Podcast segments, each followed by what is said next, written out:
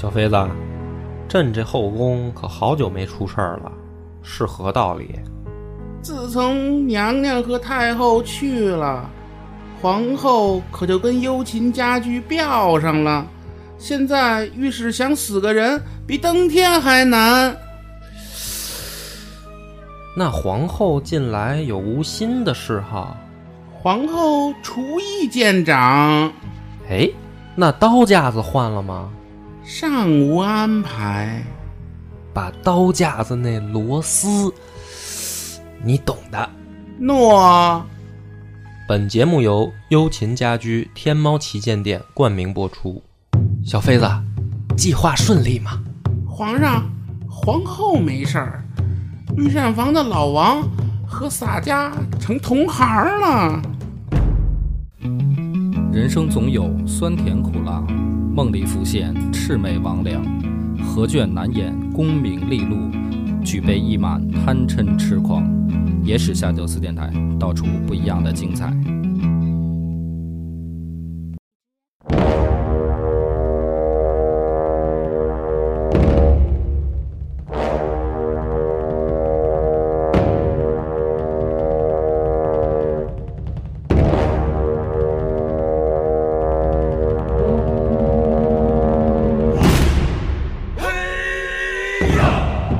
大家好，欢迎收听《野史下酒》，我是主播恶霸波大飞，老番仔，旁边，咱上回已经讲到了刘裕平定了卢循的叛乱，刘裕呢，这时候心里就琢磨，是不是又该发动对外战争了？是吧？是打蜀国呢，还是打秦国呢？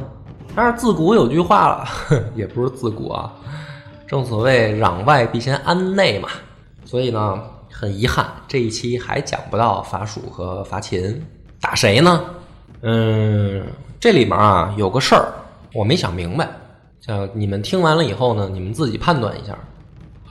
后面刘裕啊打了两个人，一个是谁呢？北府军的二当家刘毅，另一个是谁呢？司马修之。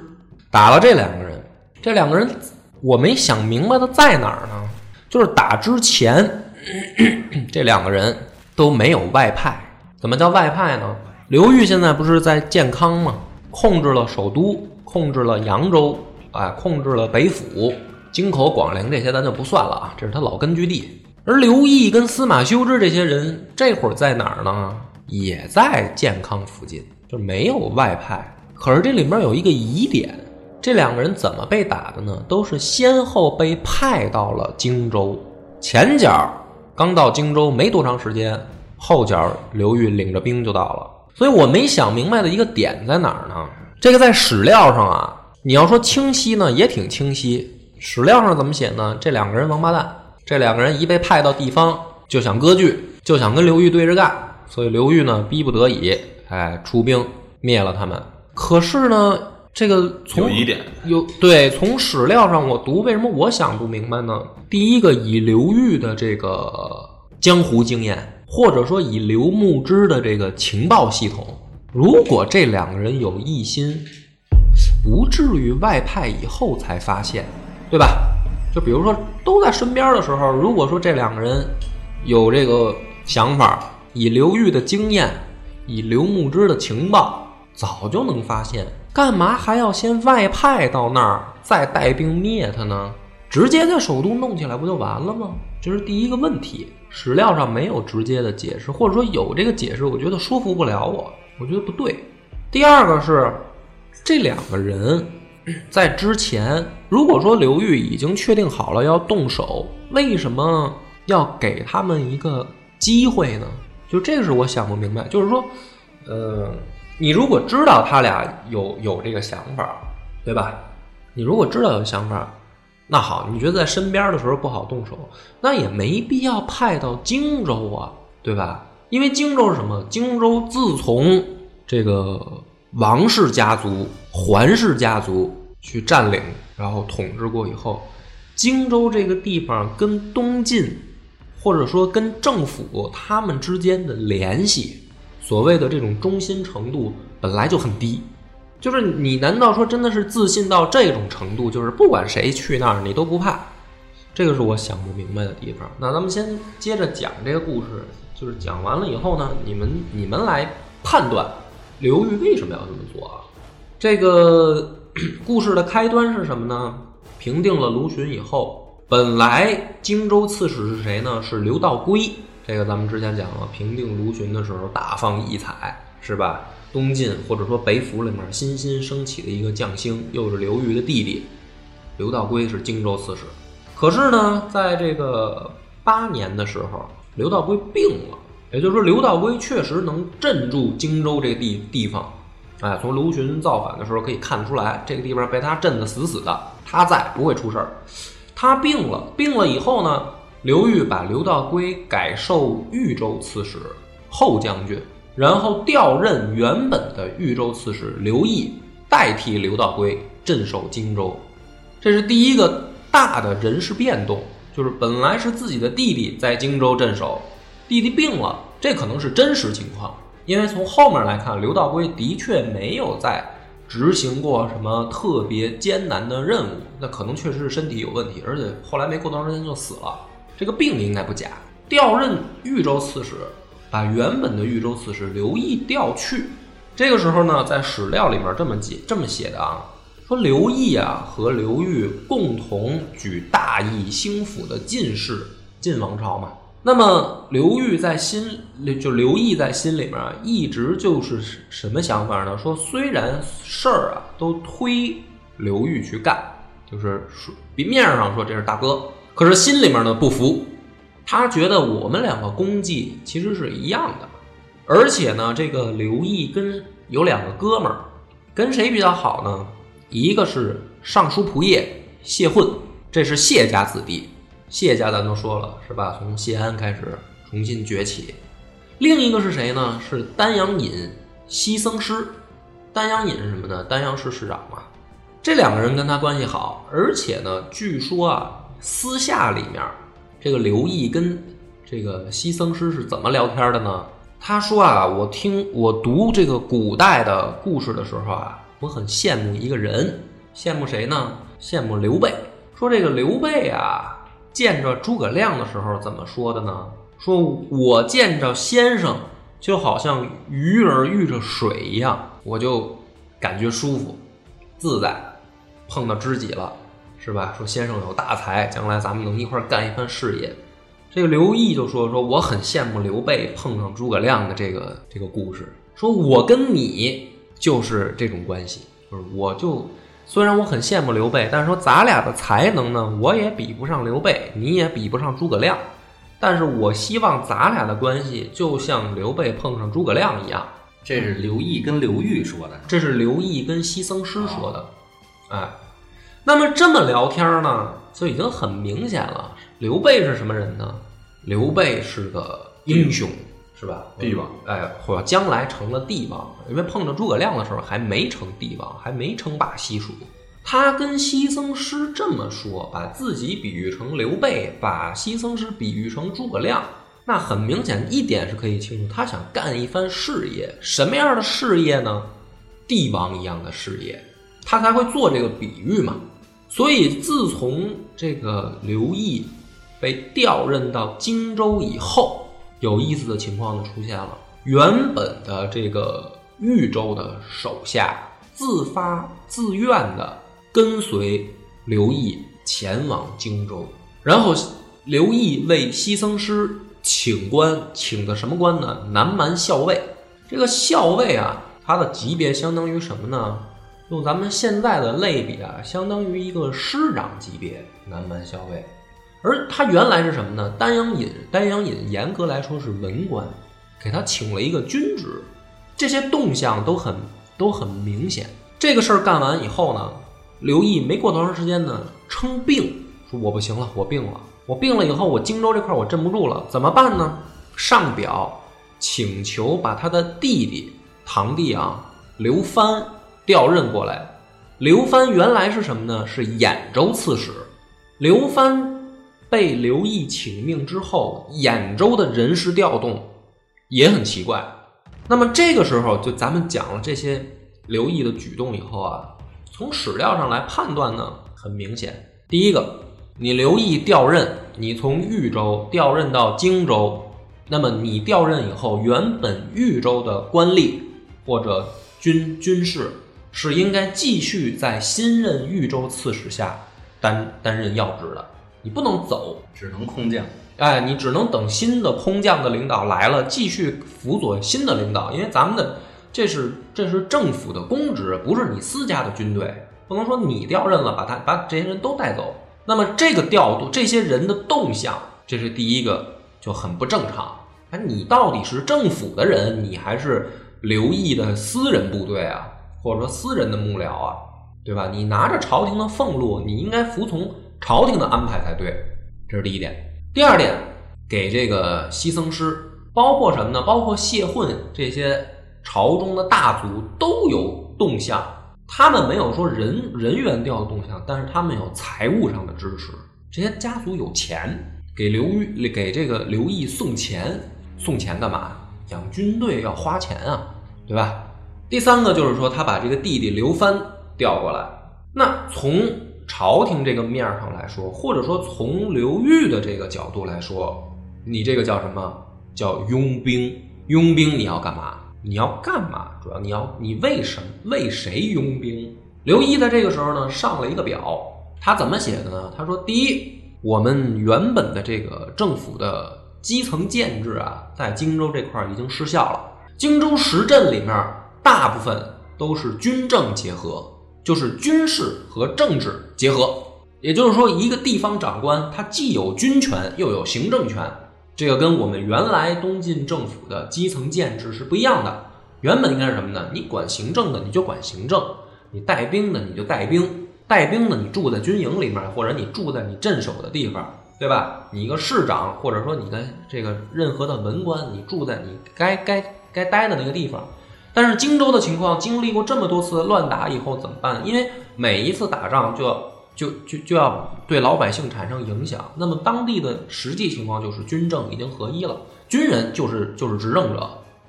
从这个桓玄开始，一直到后来的这个刘道规都是这么下。因为你不这么办没办法呀。而这个他说我要怎么做呢？他说我应该把军政分开。所以呢，他参了一个人叫禹越。这个禹越原本是什么呢？原本是在荆州周边啊、浔阳啊管理这个行政的。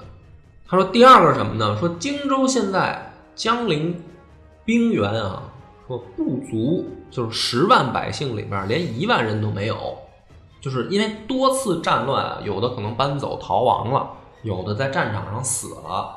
说在这个政府统计的户口本上。就像咱们现在说统计人口，不是要看户口本吗？说荆州这个地方，在有户口本的都不到十万人了，人要么死了，要么跑了。说就这十万人，到现在我去了以后，我想组织军队都组织不起来。所以呢，他说一方面我想把军政分开，另一方面呢，我又要组织当地的地地方武，就是武装来保护这片区域。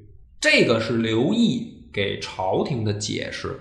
第一个呢，他说军政分开，实际上打的是谁呢？打的是禹越，给调过来，给调走了，给参了一门，把禹越调走了。那么历史上呢，说他为什么针对这个禹越呢？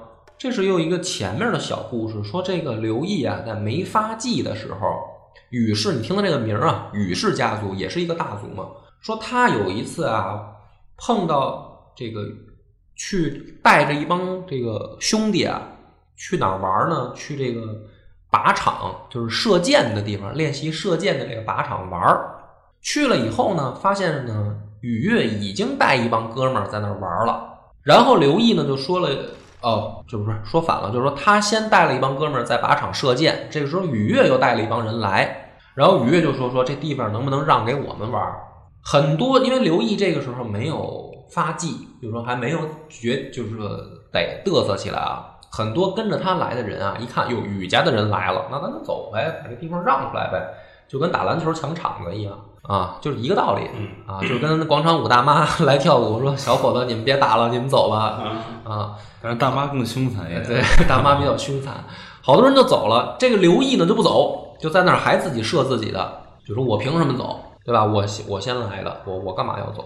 到最后，这个雨月就是说，这个人有点不识趣儿啊，是吧？叫什么朕啊？这是第一件事，两个人就心里面肯定不舒服。第二个是后来有一次在宴会上吃饭的时候，因为雨月这个人呢也好请客，哎，叫哥们儿什么熟人都一块儿开个 party 吃吃个饭什么的。说有一次啊，刘毅在宴会上就说说我我他看这雨月在那儿吃鹅，哎，就吃肉呢，吃鹅。刘毅说我也想吃，这个禹越就说你还吃什么鹅呀？你就看着就完了呗，这个很不给面子，对吧？那人家也是客人嘛，你你这样做就是当众让人下不来台。当然刘毅也挺没出息的，就是看人家吃他也想吃。所以呢，史书上说啊，说这两件事儿啊，说本来这个刘毅跟禹越就有梁子，所以刘毅逮了嘚瑟以后，在荆州当了荆州刺史以后啊，就给禹越去过一封书信，书信内容不知道怎么写的，结果是什么呢？禹越没多久啊，自己就辞职，回家没多久以后就病死了。很多人揣测是什么呢？说刘毅吓唬人家来了，哎，你当时不是瞧不起我吗？好了，现在我是你顶头上司。你自己看着办。但是不管怎么说呢，他给朝廷上表的这些自己的说辞或者建议也好啊，在朝廷或者说在刘裕看来，你不但排除异己，就是你针对于越，你这个叫排除异己，你还拥兵自重。不管你是不是说因为当地的户口就剩下不到十万人了，所以你要调动其他部队来，但是你这个就叫排除异己，拥兵自重。那么你就是要。造反，定性，定性了。定性的结果是什么呢？刘裕就上表给皇帝，哎，晋安帝上表给皇帝，皇帝就下了一封诏，把他这事儿给定性了。定性以后呢，当时不是他请求刘藩入朝调任吗？这个时候他弟弟刘藩还在健康朝廷呢。九月的时候，刘裕就把刘藩谢混抓到监狱里面赐死了。就刘裕已经动手了，你也甭调任了，你正好来了，来了您就甭走了，把谢混也一块儿弄到监狱里，就给弄死了。弄死以后呢，就自己上表安帝，我要讨伐刘毅，然后开始率军西征。讲到这儿的时候，如果你从《宋书》里面看，你这个脉络感觉很清晰，对吧？就是什么清晰呢？第一个，刘裕呢调任的时候。是因为自己弟弟病了，刘道规病了，那么荆州这个地方得有人能镇守啊，谁合适呢？刘毅合适，毕竟是北府的二当家呀，毕竟他有功劳在身啊。那好，这是我，这也是我兄弟，那这个你去镇守荆州，所以看似刘裕没毛病吧？那么刘毅到了那儿以后，又排除异己，又拥兵自重，又不停的有这种莫名其妙的调任，然后刘裕觉得。我给你机会，对吧？结果你到那儿以后，你自己想这个丰富爪牙，那我的情况，我上表朝廷，我把你弟弟抓起来，把谢文抓起来弄死，然后我带兵讨伐你。这是《宋书》里面的脉络，应该说很清晰。我读到这儿的时候，我也觉得很清晰。刘裕没毛病啊，干的。可是再往下一句话就有问题了，他率军西征。以前镇军将军司马修之为平西将军，新任的荆州刺史，然后派兖州刺史刘道廉镇丹徒，豫州刺史诸葛长民兼太尉刘府事加太尉司马，丹阳尹刘牧之建威将军配以实力。读到刚才这句话上面那句的时候，我说脉络很清晰，没毛病。往下读到下面一句的时候，问题特别大。第一个，你说刘毅是不合法的，你要讨伐他。新任的荆州刺史是司马修之，读到后面你就会明白，这个司马修之这个时候被提到荆州刺史这个位置上，而打完了刘毅就是打司马修之。那么这个第一个调动就很奇怪，你刘裕为什么要调司马修之为新任的荆州刺史呢？你是不是这个时候就已经？准备好了对司马修之出手，这是第一个疑点。第二个，刘道廉镇丹徒，刘道廉是他亲弟弟，为什么要派刘道廉去镇丹徒呢？丹徒这个地方在地图上大家可以发现，它是一个军事要镇，很重要的一个地方。第三个，派诸葛长民、刘太、刘府事。诸葛长民，咱之前提过了，诸葛先生自己个人生活作风问题不太好啊。刘府是什么呢？就是说我刘裕率大军出征以后，我我家里面的这个后牌儿就是老根据地，就是说府内的事儿归谁管呢？归诸葛长民管。哎，我走了，得有人在这儿镇着。诸葛长民，你负责镇着。但是呢，让丹阳尹刘牧之为建威将军，配以实力。什么意思呢？诸葛长民，你在这儿镇守，你挂职，就是你挂职叫监太尉刘府氏。可是实际的权力给谁呢？给刘牧之，就是军队的调兵权。我府内真正能够调动部队的是刘牧之。这个读到这儿的时候，我就认为这个调动刘裕的这个调动也很奇怪。面儿上是去打刘毅，可是实际上他就说他在防的好像是自己人，防谁呢？现在现在咱们再往下读啊，结果是什么呢？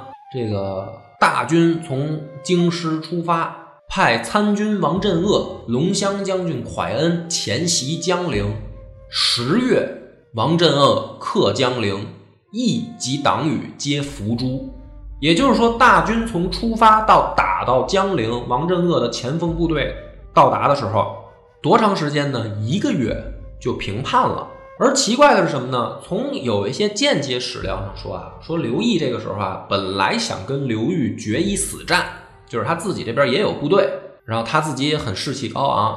可是有人说呢，说刘毅当带着部队准备决战的时候，自己部队里面传来一个消息，说这次是刘裕亲自率兵来的，然后出现了一个怪异的现象，就是刘毅的部队开始溃散，就是还没打呢，听说带兵的是刘裕亲自来了，自己部队就开始溃散，到最后是什么呢？说刘毅带了四百人突围，咱们来算一个账。他在荆州地方组织了一万人的部队，他调任了这个自己原来豫州的部队，就是有一些亲信跟着他来，有他弟弟刘藩的人，有这个西僧师南蛮校尉，肯定手下也有人。那么也就是说，如果说不夸张，将将满打满算，刘毅这边按理说组成一支两三万人的部队不成问题，可是书里边很奇怪。说他突围的时候，身边只有四百人，剩下的人就是听到刘裕的名字就跑了，就很奇怪。然后呢，最最后还有一个就是这个是野史了，说这个刘毅突围了以后还真跑了，跑到了这个江陵附近的一个寺庙里面，准备先躲起来。结果呢，这个寺庙的和尚啊，不知道他是谁，不知道他是谁的时候，就说说这个我不能收留你，为什么呢？说因为之前啊。这个桓氏家族的人造反跑到我这儿来的时候，我们收留了，因为我们也不知道他是桓家的人，我们收留了他。结果呢，当时的这个刘毅将军啊，知知道了这个事儿以后，把我们当时的住持给杀了。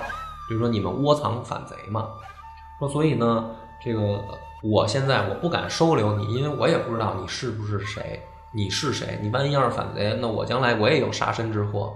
可是他没想到这就是刘毅。刘毅听到这话以后就乐了。呃，当初我杀了你的住持，因为你们窝藏反贼。今天我成了反贼，你不知道我是谁，但是你不敢收藏我。那说这就是命。然后刘毅出出门以后，找了一个歪脖树，就上吊自杀了。那么这个事儿讲到这儿呢，大家本来以为说这个北府的大当家跟二当家要火并啊，这应该很精彩啊，是吧？哎，就结束了，一个月就搞定了。搞定以后呢，这个刘裕啊，把荆州十郡改为襄州，然后呢，派西阳太守朱灵石为益州刺史，准备率众伐蜀。皇帝这个时候呢，给刘裕啊下了一封诏书，说请刘裕呢进宫为太傅，加扬州牧，然后加余保鼓吹班建二十人。就是说，你你这次评判有功，我给你升官儿啊，然后给你加爵。然后刘裕是怎么做的呢？刘裕拒绝了，说没事，大哥，这回我也没什么功劳，这我应该做的，哎，不用给我这些赏赐。这个很奇怪啊，这个大家也要注意，这是第一次皇帝请求给刘裕升官，给刘裕拒绝。然后呢，这不是大军评判完了以后就准备回师了吗？对吧？新的豫州刺史是司马修之，荆州刺史不是新的荆州刺史是司马修之，大军就准备回军了。这个时候史书就更奇怪了，在这儿突然开始写说刘毅这时候死了以后，诸葛长民在健康跟下人说了一句话，说的什么话呢？说昔年海鹏月，今年朱韩信，获其志矣。这句话什么意思啊？昔年海鹏月，这个“海”字是什么意思呢？就是把人剁成肉泥，这个字叫海。说昔年海鹏月，今年诛韩信，指的是谁呢？就是刘邦。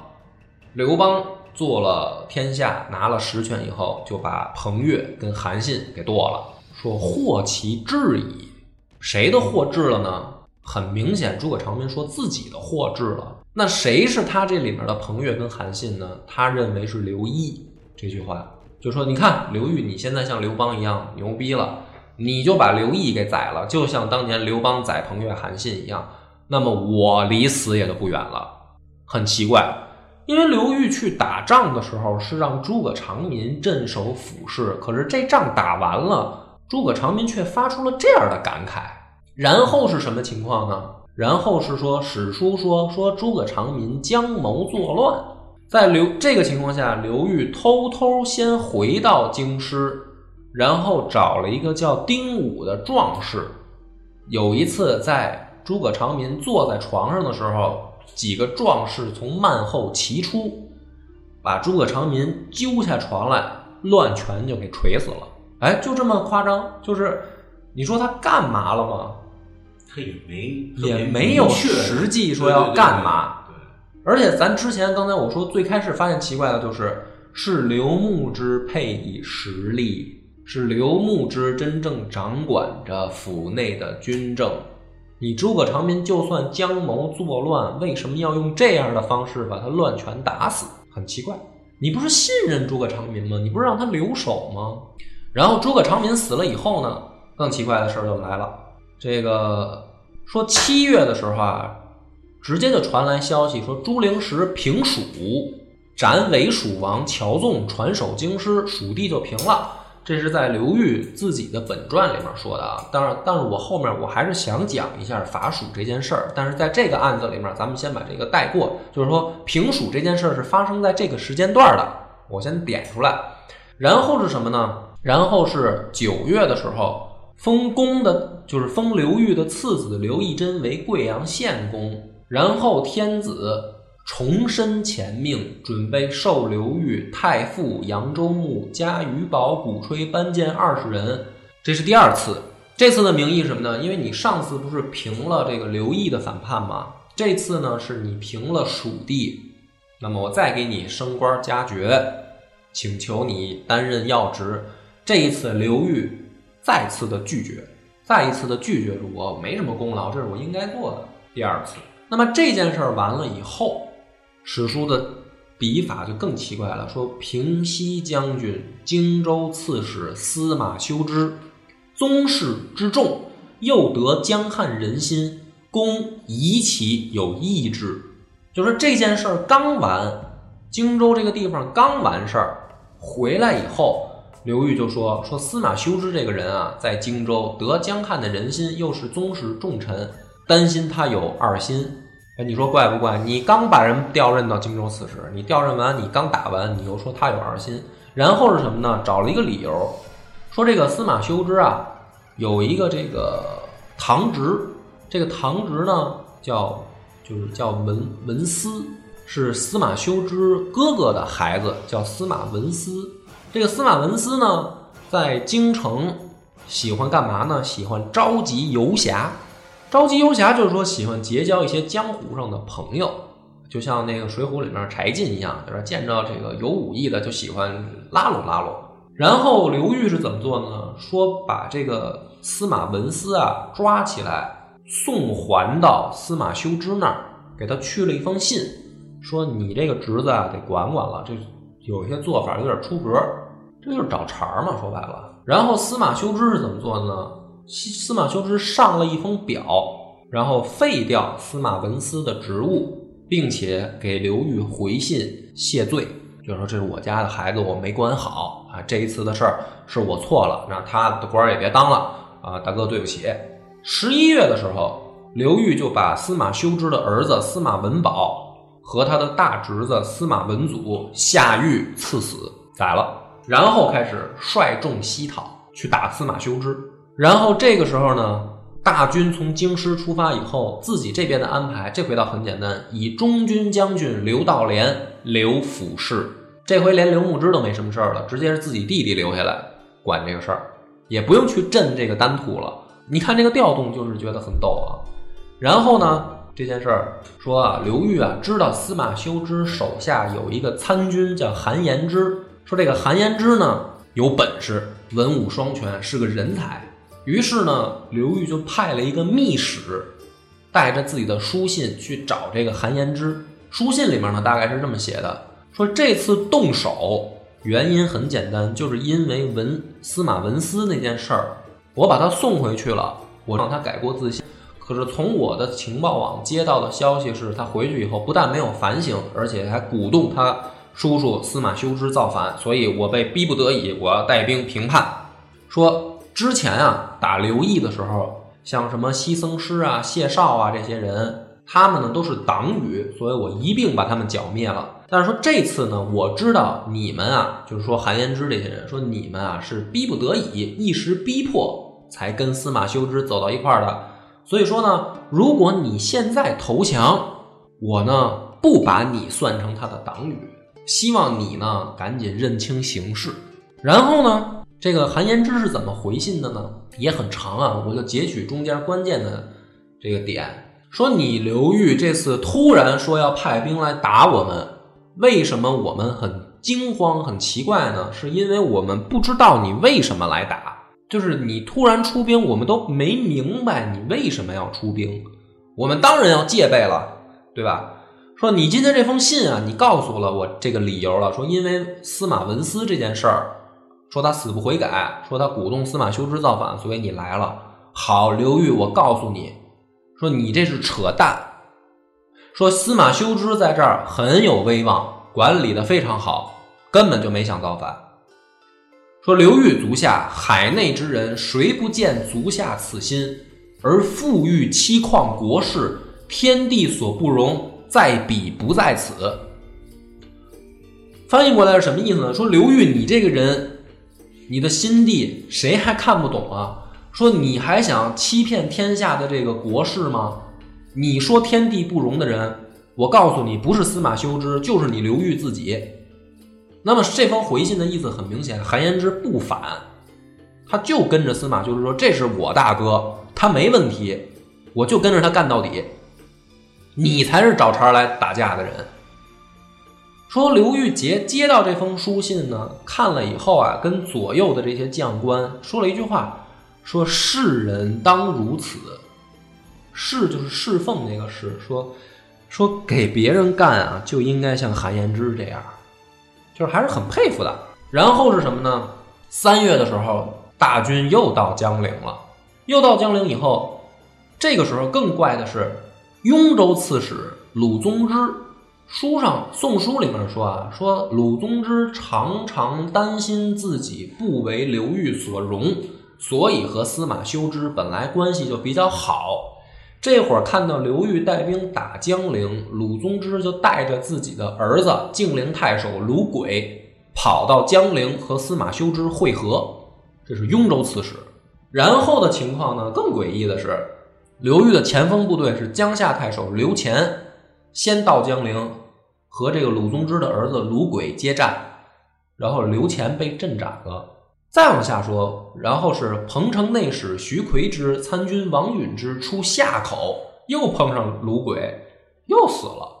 再往下一行就记载的很简单，说刘裕这个时候就急了，说你鲁宗之可以啊，生这儿子挺开心啊，玩的。说我两两波大将去了以后，全让他给宰了。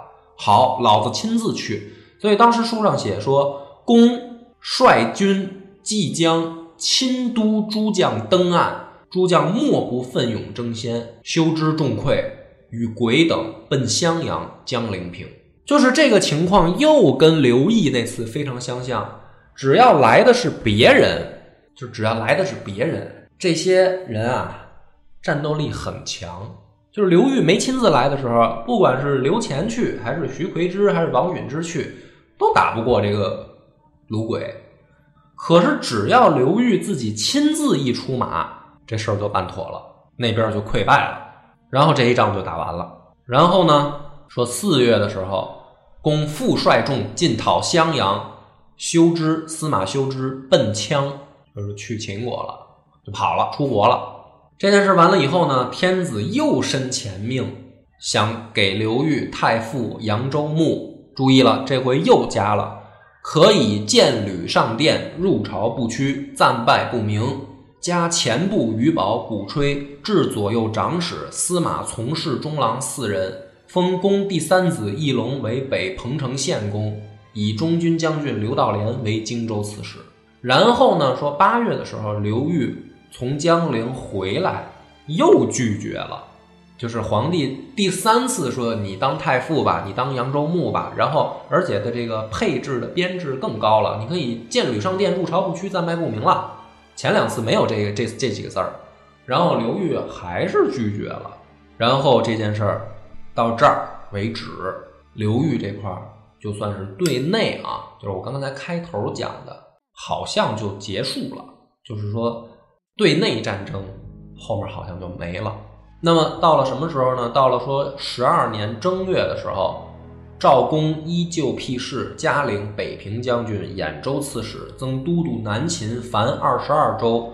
公以平北文武寡少，不宜别制，于是罢北平北府，以并大府，以世子为豫州刺史。到了三月的时候，实际情况是什么呢？刘裕是征西将军。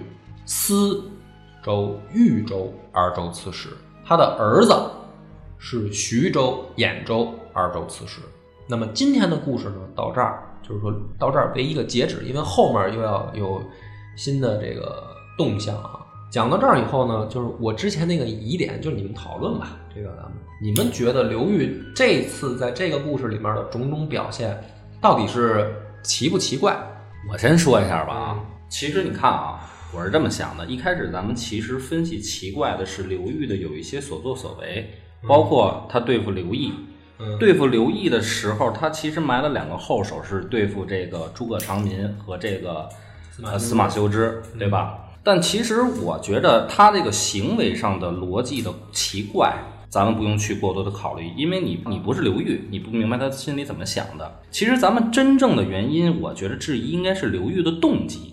他这么做是为什么？嗯，但是通过后边的几件事的判断，比如说皇帝给他三次加官进爵，他都没有接受。对，我想会不会有两点：第一，他觉得我可能到了该当大哥的这个份儿上了，你给我加这些没必要；第二是，我攘内完之后，我这个对外战争会不会在职务上对我有一定的这种影响？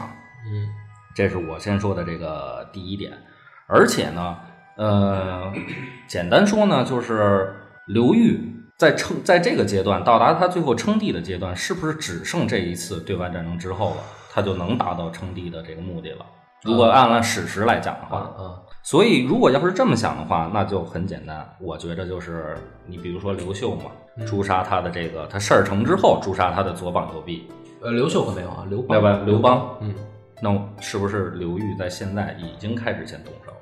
嗯，这是这是他的动机，所以你其实你你的判断也是说，刘裕其实这个时候已经准备好了往更高的这个台阶上迈步，并且把他手下这些不安定因素都通过这种种种做法，对，就提前减除掉了。对，啊，这是你的判断啊。飞呢？你觉得呢？我觉得跟他想差不太多，差不太多。就是你你没有理由 去想他是一个，就是他他在之前做这个事儿，对吧？就是你想不明白，就你为什么要在之前做这个事儿？你你把你身边的所有的你觉得隐患，对吧？哪怕说再再换一种思路，它不是隐患吗？对吗？嗯，对啊。假如说不是像诸葛长民这种人，结局不是隐患，那不是隐患，嗯，对吧？那你为什么你也要给他清除掉？嗯，对吧？哎，就是啊，就是你怎么解释？你觉得刘玉是？我我现在想不明白，也想不明白啊。广斌，广斌，你觉得呢？我觉得吧，我听下来，我觉得刘裕是做了一个局，嗯做了一个局呢。他一方面要清理自己的队伍，一方面要让自己的家族，就是他自己的嫡系，他的亲这个亲人家族去掌到实权。实际上，我听起来，就最后这个皇帝三次啊，他不受，他之所以不受，是因为他担得起，他觉得这些东西都是虚的。呃，你让我第一次，比如说你拜我一个官，我不受，嗯我是表一个态。第二次你拜我一官，我还不受。到第三次，皇帝已经不得不得不去拜他建履商店，叫呃剑履商店，对入朝不屈，不屈了，然后也不用报名了，对吧？参拜不明了，那就是到这一步的时候，其实其实就是跟称王差不多了。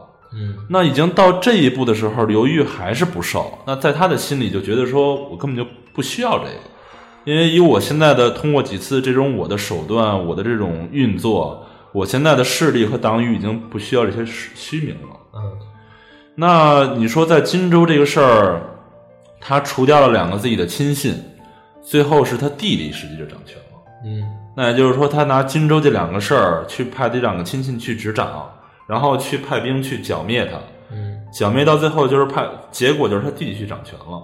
那他中间他跟那两个亲信之间具体有什么？比如说那些风吹草动啊、细微的呀，那可能我觉得我听不出那种信息源，没法做判断。但是从结果看的话，我觉得他的目的达到了，嗯他的目的达到了。在这个兵家必争之地，是他的亲弟弟去掌权。嗯在朝中呢，他已经达到了他想要的这种地位。就是你只能想，就是他是卧薪尝胆的。我觉得这件事啊，其实最奇怪的是什么呢？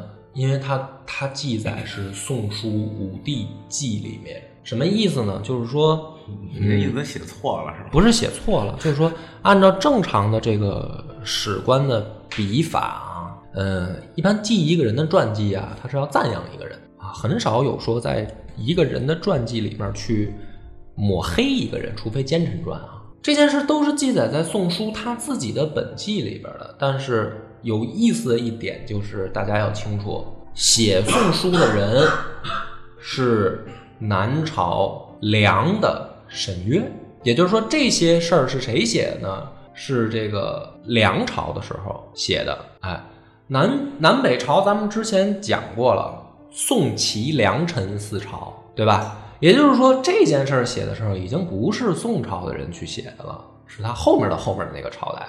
那么对刘裕的评价，按理说可以更直接一些。就是如果你真的觉得刘裕是个坏人，或者是个奸雄，可以比较客观，可以比较客观了。所以呢，沈约的这个笔法，我觉得写下来以后，我读出了刘裕的一个狠字儿。